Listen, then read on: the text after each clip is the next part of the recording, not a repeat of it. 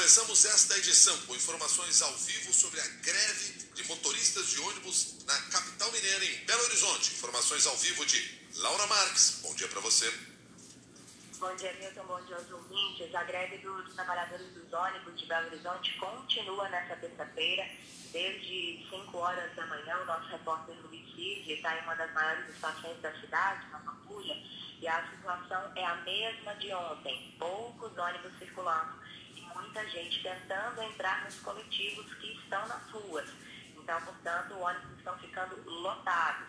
Um dos passageiros que tenta pegar ônibus hoje pela manhã, o armador de ferragem, José Wilson da Silva, ontem nem chegou a ir trabalhar porque não conseguiu pegar ônibus e hoje ele está tentando, mas só contou que o cenário é também bastante difícil. Vamos ouvir. Não está tendo ônibus nenhum, ó. Você vê todo mundo na fila dos 50, não está passando. Olha olha a fila grande que está aí, ó. Sete horas da manhã eu tenho que chegar no local. Eu tenho que chegar no centro sete, seis horas para pegar o ônibus da empresa. Vai atrasar. 50 é uma das linhas que não tem circulado nesta manhã. Por conta da greve, muita gente tem optado por pegar o transporte por aplicativos ou táxi como alternativa. Ontem, uma reunião entre os sindicatos dos trabalhadores dos ônibus e os sindicatos das empresas do transporte público municipal terminou sem um acordo. Uma nova rodada de negociações entre as partes foi marcada para hoje, às duas e meia da tarde, no Tribunal Regional do Trabalho. Segundo a BH Trans, a empresa que administra os transportes aqui na capital mineira, ontem o percentual máximo de veículos que circulou foi de 46%, sendo que, conforme uma decisão da Justiça, deveria ser de 60% de operação da frota, o que não aconteceu. Diante disso, a BH Trans acionou a Justiça. O Sindicato dos Rodoviários, dos Trabalhadores dos ônibus, garantiu que hoje vai respeitar a ordem de 60% da frota em circulação.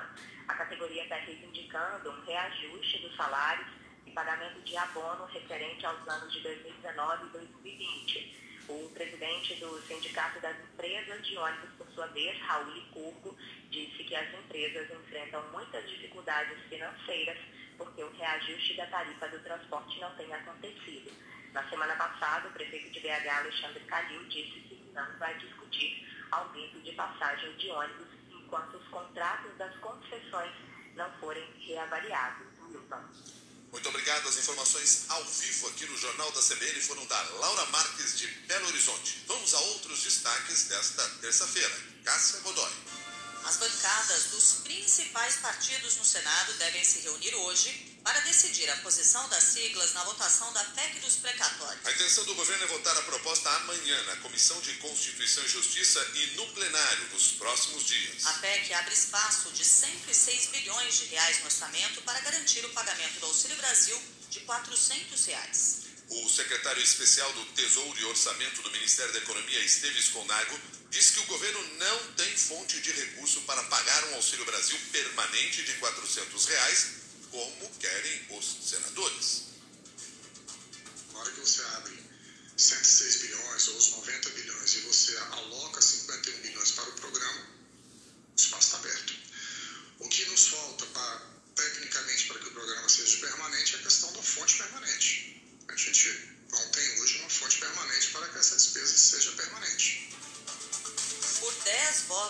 Zero. o Supremo Tribunal Federal derrubou um recurso do governo para que comece a pagar uma renda básica aos brasileiros em situação de extrema pobreza. Em abril deste ano, diante da omissão do governo em regulamentar a lei sancionada em 2004, o STF determinou que o governo estipulasse o valor da renda básica e que ela passasse a constar no orçamento. O governo argumenta que não poderia cumprir a decisão por questões fiscais e porque a lei proíbe a ampliação de benefícios em ano de eleições. O STF rejeitou o argumento. O relator, ministro Gilmar Mendes, disse que, como houve uma ordem judicial mandando pagar o renda básica, não há violação da legislação eleitoral. Juristas avaliam que o governo pode usar o julgamento para fazer uma espécie de fusão do renda básica com o Auxílio Brasil, que substituiu o Bolsa Família. 6 horas, 8 minutos.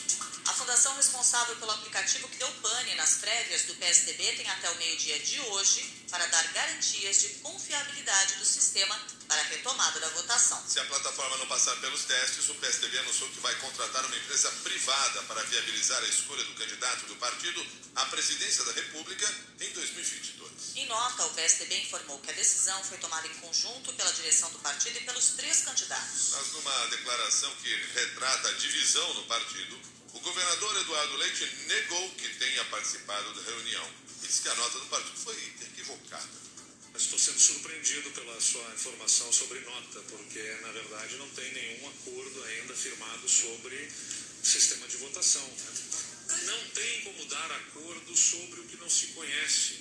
Né? Eu já falei aqui, a nossa nota já foi emitida ontem. Nós demos até o final de amanhã para concluir o processo o que o partido parece estar querendo conduzir é no sentido de amanhã reabrir, talvez. Então, exatamente, a gente está diante de uma situação ainda de um impasse que não está, infelizmente, infelizmente, lamento profundamente, resolvido. a nota está equivocada, a nota está equivocada.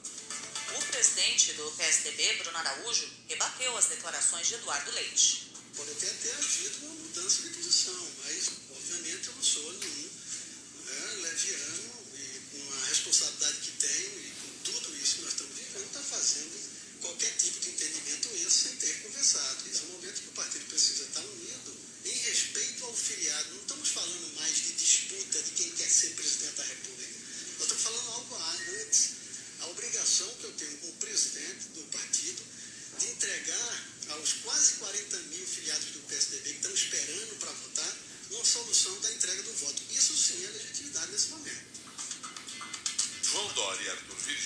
Participaram da reunião do PSDB em Brasília. No meio de notas, os dois manifestaram apoio à decisão do presidente do partido, Bruno Araújo. 6 e 10. O ministro do Supremo Tribunal Federal, Alexandre de Moraes, suspendeu a quebra de sigilo de dados telemáticos do presidente Jair Bolsonaro, aprovada pela CPI da Covid. Em outubro, Bolsonaro disseminou uma mentira ao associar a vacina contra a Covid-19 com casos de AIDS mas o ministro Alexandre de Moraes entendeu que os dados não terão mais utilidade porque os trabalhos da comissão já foram encerrados. A decisão do ministro derruba ainda o pedido da CPI para banir ou suspender as contas de Bolsonaro nas redes sociais e a exigência de retratação do presidente pela declaração. Na liminar, Alexandre de Moraes argumenta que a CPI extrapolou os limites constitucionais ao aprovar um requerimento de quebra de sigilo sem que tenha apresentado fundamentação que sustentasse a medida. Você está acompanhando os destaques do Jornal da CBN. O Ministério Público e as polícias civil e militar do Rio de Janeiro vão investigar a operação do BOP que resultou na morte de oito pessoas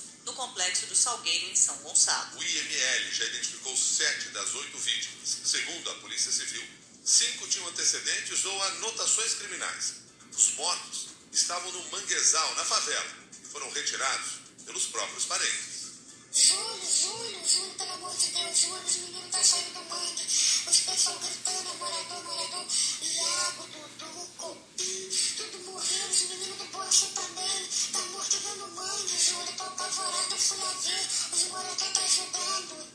As mães estão entrando dentro do mangue, o mangue na, na, em cima do joelho, pra poder tentar puxar os corpos, entendeu? Tem muitos que conseguiram, tem uns que conseguiram sair, mas não sabe direito onde tá o corpo.